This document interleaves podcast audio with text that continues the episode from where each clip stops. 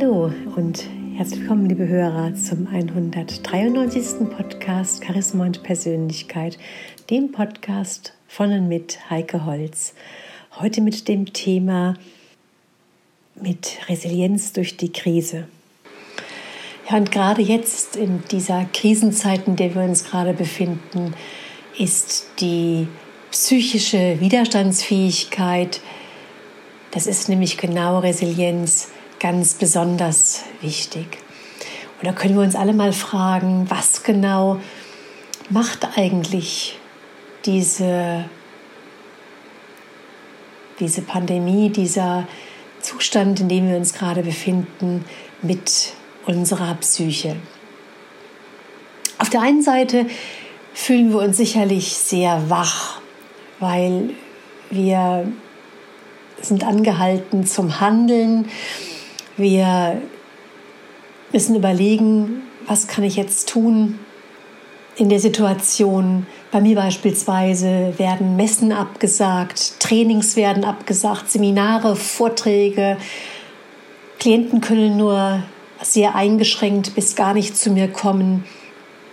Und stattdessen ist eine ganz andere Präsenz gefragt in Form von vielen Meetings, Zoom-Calls, oder auch Dinge, die ich einfach im Internet erlernen darf, die mir bisher noch nicht vertraut gewesen sind.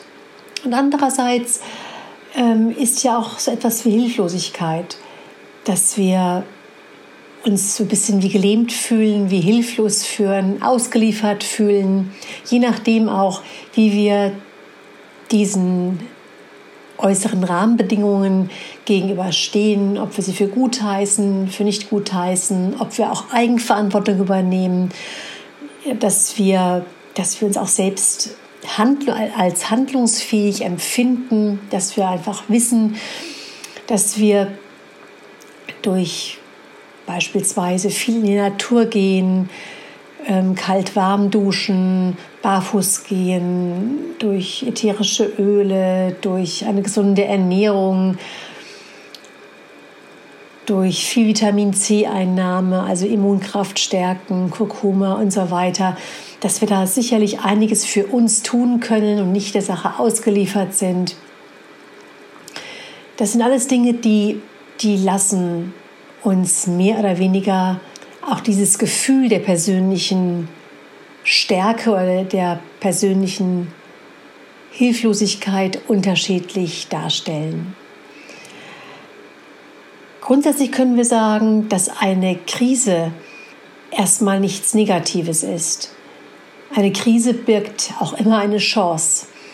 Krisen werden ganz oft als Wachstumsbooster geschätzt und oft erkennen wir erst nach einer Krise, was sie Positives in sich trägt oder was auch Positives daraus entstehen kann. Krisen sind Situationen, in denen alte Muster, alte Weltbilder und alte Gewohnheiten in Frage gestellt werden und entsprechend auch zusammenbrechen können. Und natürlich ist es erstmal für die meisten Menschen sehr schmerzhaft und auch ja beängstigend. Wir werden aus dem gewohnten Leben, aus unseren normalen Lebensmustern, aus der Komfortzone herausgeschubst und wir müssen uns sowohl gedanklich in neuen Bahnen bewegen, aber auch tatsächlich. Jetzt in, zu Zeiten dessen, dass wir Kontakte vermeiden müssen, dass wir nicht mehr wie gewohnt beispielsweise in Urlaub fahren können oder überhaupt unsere Freizeit genießen können, ins gewohnte Fitnessstudio zu gehen oder einfach so ins Kino zu gehen, sich mit im Freundeskreis zu treffen, große große Veranstaltungen zu besuchen, Konzerte und so weiter. All das geht nicht mehr. Und das macht den meisten Menschen natürlich erstmal Angst, weil etwas wegbricht, weil das Gewohnte, was wir bisher immer gelebt haben, einfach wegbricht. Und das ist ganz bekannt für den Verlauf einer, einer Krise, dass erstmal diese, diese Starre, diese fast schon Panik da ist. Und dann kommt irgendwann die Akzeptanz. Die Akzeptanz, dass die Situation eben jetzt so ist und daraus heraus natürlich der nächste Schritt. Doch erst noch mal hier zu dieser, dieser ähm, Akzeptanz der Situation. Da, da, tauchen natürlich Gefühle auf wie, wie Wut und Ärger und, und Projizieren auf andere, Schuldzuweisungen und so weiter. Und jetzt ist dann die Frage, ja, was kann ich denn eigentlich jetzt machen? Was kann, was steht in meiner Macht? Wie kann ich jetzt möglichst gesund und stark aus der Situation herausgehen? Und das kann der eine eben besser und der andere weniger stark. Und aus meiner Sicht gesehen kann das tatsächlich auch jeder lernen, dass wir ein Glas eher halb voll als halb leer sehen, dass wir das Positive hinter dem Negativen sehen, dass wir die andere Seite der Medaille sehen. Es gibt nie eine Sache, die nur von Haus aus nur gut ist oder eine Sache, die nur schlecht ist. Und diese Sache dürfen wir uns ganz bewusst machen. Und wenn ich, wenn ich da in dieser Akzeptanz drin bin, in dieser Sichtweise mich befinde, dann kann wieder ganz leicht eine Energie und eine Motivation entstehen und dann wird die Krise produktiv. Also es kommt, kommt wirklich ganz darauf an, wie genau du, lieber Hörer, jetzt mit dieser, mit, mit dieser Veränderung in unserer Gesellschaft umgehst. Hängst du nur vom Fernseher und ziehst dir nur die negativen Nachrichten rein, trinkst vielleicht viel Alkohol und ernährst dich völlig ungesund, dann schläfst du nachts schlecht, weil du eben den ganzen Tag über dich mit diesen negativen Dingen beschäftigt hast und der Körper mit der Verarbeitung des schlechten Essens zu tun hat. Oder setzt du dich mit der Situation auf eine positive Art und Weise auseinander? Sprichst du mit Vertrauten, vielleicht mit der Familie oder mit Freunden darüber, wie man jetzt am besten mit dieser Situation umgehen kann?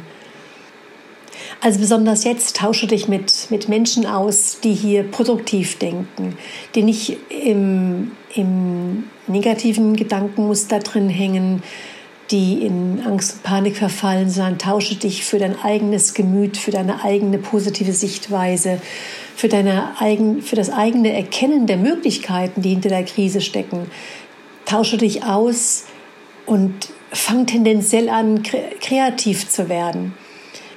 Ich weiß beispielsweise von Restaurants, die einfach geschlossen haben und jetzt einfach abwarten, was passiert, und andere Restaurants, einen Lieferservice anbieten.